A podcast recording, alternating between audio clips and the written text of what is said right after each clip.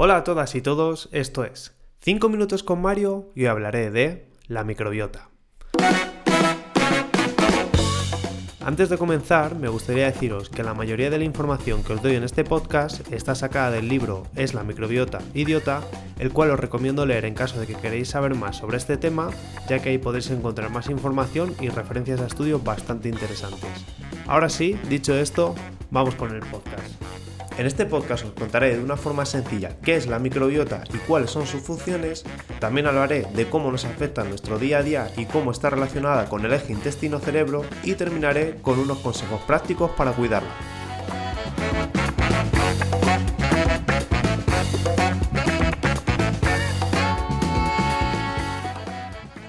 ¿Sabéis que se ha propuesto congelar muestras de nuestra propia microbiota cuando estamos en la flor de la vida para hacernos autotrasplantes fecales décadas después y recuperar la juventud perdida? sí, esto es totalmente cierto y hay empresas que se dedican a ello. Básicamente se trata de congelar las heces cuando estamos en nuestro mejor momento física y anímicamente, es decir, en nuestra juventud, en la flor de la vida, para luego trasplantárnoslas cuando seamos más mayores, cuando seamos yayos, y así recuperar ese estado en el que nos encontramos, o sea, como volver a la juventud. ¿O qué estudios en ratones en los que se ha comprobado que suministrándoles un probiótico mejora su perfil hormonal e inmunológico? Es decir, que están mucho más sanos y mejor sexualmente. Además de un sinfín de ventajas, como por ejemplo que sus heridas sanan más rápido, tienen menos tendencia a la obesidad, se mantienen más saludables y jóvenes durante más tiempo, su masa muscular es mayor y mejor e incluso en algunos casos cuidan mejor de sus crías. O por ejemplo, ya para ir terminando, lo mismo suena el toxoplasma, seguramente a la gente con gatos y a las embarazadas les suene. Pues bien, cuando un ratón se infecta con este parásito, sufre cambios en su cerebro. Estos cambios hacen que los ratones sientan atracción por el olor de los gatos, al contrario de lo que suele pasar, que lo que pasa es que los ratones huyen de los gatos. Esto es debido a que este parásito manipula al ratón para que se acerque al gato y el gato se lo coma. Lo peor de todo esto no es que solo sucede en gatos, sino que las personas infectadas por este parásito pueden sufrir también un cambio en su conducta que le lleve a cometer acciones más arriesgadas. En el mejor de los casos, pues que practiquen algún deporte de riesgo y en el peor, pues que cometen alguna locura al volante. Conclusión. Parece ser que esto de la microbiota es importante y puede afectar, entre otras cosas, a nuestra personalidad, atracción sexual, musculatura, longevidad, salud, etc. Todos estos ejemplos son geniales, pero seguramente te estarás preguntando, ¿qué es esto de la microbiota o qué es la microbiota? Pues bueno, como os he dicho, estos son unos casos un poco amarillistas, pero son totalmente reales y representan muy bien la importancia de la microbiota en nosotros y en el resto de seres vivos. Y bien, aquí llega el momento, la famosa definición de Wikipedia, y es que la microbiota se define como todos los microorganismos que viven en un ambiente determinado. Por ejemplo, en nuestro caso pueden ser los microorganismos de nuestro intestino, piel, nariz e incluso encéfalo. La microbiota de nuestro cuerpo está formada por bacterias en su mayoría, pero en ella también existen hongos, virus, arqueas y protozoos. Para que os hagáis una idea, hay aproximadamente unos 200 gramos de bacterias en nuestro intestino. Sí, 200 gramos y no 2 kilos, que es lo que se viene diciendo o seguramente hayáis escuchado en redes sociales. Y bueno, esta es solo la de nuestro intestino, pero como os he dicho antes, también tenemos microbiota en nuestra boca, piel, nariz, etc. A modo de símil, digamos que nosotros somos el planeta en el que viven estos bichitos y los países cada parte de nuestro cuerpo. Por ejemplo, como hemos dicho, hay una microbiota en nuestra piel diferente a la de nuestro intestino, pues digamos que existe el país intestino y el país piel. Y al igual que en el planeta Tierra todos los países tienen en común pues que están poblados por gente, en el caso de nuestro cuerpo no es gente, sino la microbiota. ¿En qué se diferencia una microbiota de otra? Pues al igual que por ejemplo en Alemania hay más, eh, yo qué sé, industria que en España, en la microbiota de la piel hay una cantidad diferente de ciertos bichitos que la del intestino. Lo importante de todo esto es que haya un cierto equilibrio para que todo funcione correctamente. Para concretar un poco más, por ejemplo, hablemos de las funciones de la microbiota de nuestro intestino, además es una de las más estudiadas y más conocidas. Pues entre ellas están, mantiene nuestro intestino saludable para protegernos contra infecciones, ayuda a digerir alimentos y permite que nos aprovechemos de todos sus nutrientes, fabrica vitaminas y otras sustancias que permiten que nuestro cuerpo esté perfecto, ayuda a mantener el sistema inmunitario en equilibrio, se comunica con el resto del organismo, etcétera, etcétera, etcétera. Seguramente hayas escuchado eso de que el intestino es nuestro segundo cerebro. Y bueno, la verdad que no va nada desencaminada esa afirmación. Es más, por muy loco que parezca, muchos especialistas mencionan que si te falta memoria, lo que tienes que hacer es entrenar tu intestino, no tanto tu cerebro. Lo cierto es que hay una conexión entre nuestro cerebro e intestino a través del nervio vago conocido como el eje intestino-cerebro. Seguramente esto suena del concepto de eje intestino-cerebro. Pues bien, la microbiota afecta en gran medida al funcionamiento de este ya que modula la función del sistema nervioso. Y ahora me dirás, ¿cómo se relaciona el sistema nervioso con la microbiota, el cerebro y demás? Pues bueno, os cuento un ejemplo. No sé si lo sabéis, pero el sistema inmunitario es el que se encarga de enterarse de que todo lo que entra en nuestro intestino está bien.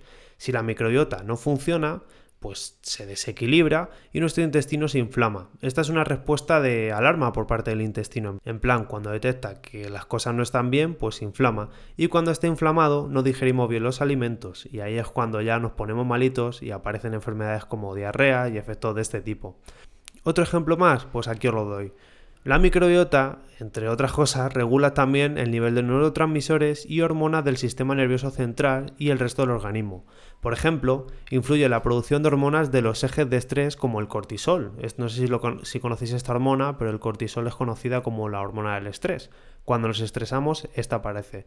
E incluso de neurotransmisores como la serotonina. Y no sé si os suena tan bien, pero al igual que el cortisol es la hormona del estrés, eh, la serotonina es el neurotransmisor de la felicidad. Y básicamente este se encarga modular nuestro estado de ánimo. Conclusión. Todo está conectado y el hecho de que nuestra microbiota no esté bien puede determinar nuestro estado emocional, salud física o que estemos estresados, entre otras cosas.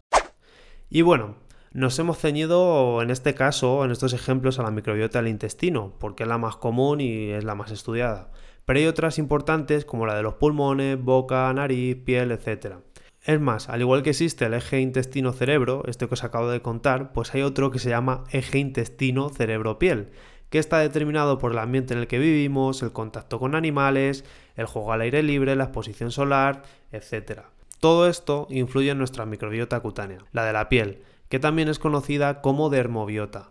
Cuando esta no funciona bien, pueden darse enfermedades como la psoriasis, o incluso aparecer granitos o el famoso acné, molestias en nuestras zonas íntimas y otro tipo de enfermedades. Y ya os adelanto que en el caso de la dermobiota, una solución es no lavarnos tanto. O sea que eso de lavarnos todos los días con jabón, desinfectarnos, no es algo que afecte muy bien a nuestra dermobiota. Y bueno, después de todo este aluvión de información te preguntarás, vale, ¿de qué me vale esto a mí? ¿Qué es lo que realmente tengo que saber? El problema realmente es cuando se produce un desequilibrio de nuestra microbiota, como os he dicho antes, y a este desequilibrio se le conoce como disbiosis. Volvamos al ejemplo de que nuestro cuerpo es un planeta y cada parte de este un país. Si, por ejemplo, en España hay muchos camareros y pocos ingenieros, se produciría un desequilibrio en el país y por tanto no funcionaría bien. O sea, tendríamos un país un poco desequilibrado que no cumple con sus funciones normales. Pues esto es lo que pasa en la microbiota. Si hay más de unos bichos que en otros en alguna parte de nuestro cuerpo, se produce una disbiosis. Es decir, puedes tener una disbiosis en el intestino, una disbiosis en la microbiota de los pulmones ¿Y qué produce este desequilibrio? Pues que todas las funciones de las que te he hablado antes, tan importantes, no se hagan bien y pueden aparecer enfermedades y los problemas de los que hemos hablado antes. Como todo, esto es una cuestión de equilibrio. No es que nuestra microbiota haya bichos malos y bichos buenos y tengan que pelear y los buenos se coman a los malos y demás. No, simplemente tiene que haber de todo en su justa medida. Lo importante es que tu microbiota esté equilibrada dependiendo de tus necesidades, ya que el número de bichitos en cada persona es diferente. Factores como el entorno y la alimentación determinan qué tipo de microbiota es mejor para cada caso. Volviendo al símil de los países, en España, un país con una gran costa, pues tiene sentido que haya puertos y marineros. Pero por ejemplo, esto no tiene ningún tipo de sentido en Suiza, que es un país interior. Quizás todo esto de la microbiota no sonara, pero seguramente hayáis escuchado en anuncios de yogures y demás conceptos como probióticos y prebióticos. Pues bueno, esto está muy relacionado con la microbiota. Por si no lo sabíais, muy grosso modo, los prebióticos son alimentos que contienen ingredientes que sirven de comida para las bacterias que hay en nosotros. Digamos que los bichos de nuestro cuerpo también comen y la forma de nutrirlos es a través de los prebióticos. Son entre otros los alimentos con fibra como las verduras o los cereales integrales. Por otro lado están los probióticos, que son los propios organismos vivos. Cuando tomamos probióticos, lo que hacemos es añadir bichitos vivos a nuestra microbiota. Estos están en alimentos que se están poniendo de moda, como por ejemplo el kéfir, el kimchi, y normalmente también están en los yogures, por eso lo hayáis escuchado el tema de probióticos en los anuncios de yogures. Conclusión, cuando tomamos un probiótico estamos metiendo bichos en nuestro cuerpo y cuando tomamos un prebiótico les damos de comer. Para que os hagáis una idea de la importancia que tienen los prebióticos y probióticos, solo deciros que hay investigadores que están empezando a tratar el autismo, depresión y otras afecciones mentales suministrando probióticos y que mejoran, o sea, se ven mejorías los pacientes.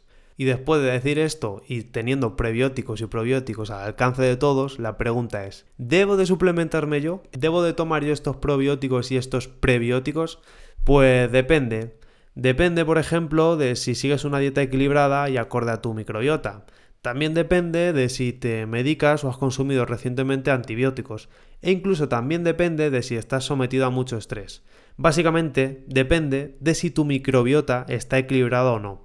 El caso es que los ritmos de vida que llevamos hacen que todo esto de no comer bien, estrés y demás nos suene muy familiar, y estas situaciones no son nada buenas para nuestra microbiota y pueden provocar que se produzca una disbiosis, es decir, un desequilibrio de esta. Mi recomendación es que en primer lugar seas consciente y realista con tu situación y hagas una valoración global. Luego te informes, por ejemplo leyendo el libro de la microbiota idiota, y en caso de que creas que lo necesitas, lo consultes con un especialista que te asesore. Pero bueno, ya que has llegado a este punto, e independientemente de tu situación, tras toda la labor de investigación que he hecho, te voy a dar 6 consejos prácticos que puedes aplicar siempre e independientemente de tu situación para cuidar tu microbiota. Allá vamos. El primero de todos, mantén un contacto constante con la naturaleza. Pues básicamente esto quiere decir que salgas a pasear, que vayas a la montaña, que incluso pongas plantitas en tu casa, que te embarres, que, bañes, que te bañes en el bar, en el pantano, etc. Segundo, Encuentra tu propósito vital. Mm, básicamente que encuentres tu Ikigai, algo que te ayuda a levantarte por las mañanas y mantenga tu mente activa, que no seas un alma muerta por ahí. Tercero, cuida tu tribu. Pues bien, todos sabemos que es importante tener sanas y buenas relaciones sociales. Es más, está demostrado que las personas más longevas son las que mejores amigos tienen. Pues eso, disfruta de tu pareja, de tus amigos y ábrete al mundo. Cuarto consejo, cuida tu alimentación. Bueno, creo que esto, esta es una regla universal y básicamente, pues eso, que comas alimentos sanos, de temporada y variados en su justa medida. Quinto consejo, mantente activo o activa. Y ya no tanto que vayas al gimnasio o te apuntes a pilates en tu barrio, sino que te muevas. Te muevas de una forma consciente y no lleves una vida sedentaria. Y ya para ir cerrando, sexto y último consejo, controla el estrés.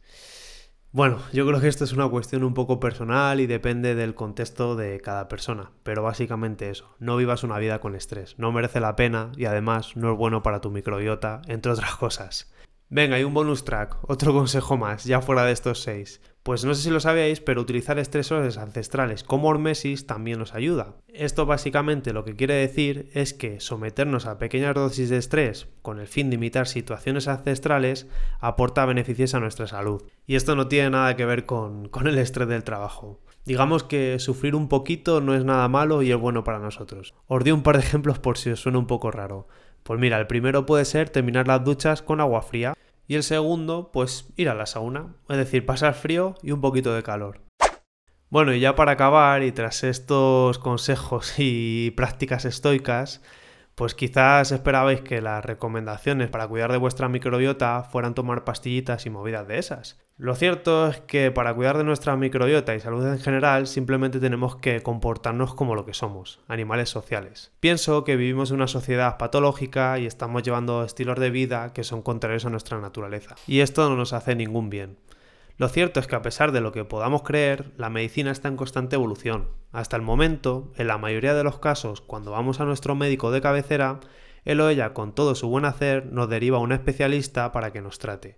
Por ejemplo, con un dolor de estómago vamos al digestivo, y este lleva a cabo una serie de pruebas muy específicas para tratar de encontrar la raíz de estos dolores. Pero ¿cuántos casos conocéis de es que me duele la tripa o la cabeza, he ido al médico y me ha dicho que no tengo nada? El caso es que somos un todo y nuestro sistema está conectado. Cuanto más sepamos sobre nosotros y nuestro cuerpo, mejor. Quizás me digas, ¿a mí qué me importa esto de la microbiota y por qué tengo que saber yo de, llamémosle, muy entre comillas, medicina? Pues bueno, al igual que sabes cómo funciona tu coche, tu móvil o las reglas de tu juego favorito, no está de más saber un poco sobre tu microbiota y cómo ésta influye en ti. Así pues quizás te entiendas un poquito más con el médico e incluso contigo mismo. Y es que por desgracia los médicos no cuentan en muchos casos con los suficientes recursos y tiempo que quisieran para diagnosticarnos. Y yo creo que toda la información que hayamos podido avanzar y aportar no está de más. Además, el sistema sanitario es delicado y complejo, y por ende avanza muy despacio. Y es que yo pienso que hoy día creo que es importante estar familiarizados con conceptos como la salud integral o el empoderamiento del paciente. Si estás interesado o interesada en estos conceptos, pues los dejo en la descripción del podcast, pero bueno, no me voy a enrollar más con, con todo esto. Y ya llegados a este punto, y a modo de agradecimiento, os dejo una recomendación musical. Hoy os presento a Valdivia, una artista madrileña que compone temas como el que estás escuchando. Y ya sin nada más, me despido, os deseo un feliz mes y nos vemos el mes que viene.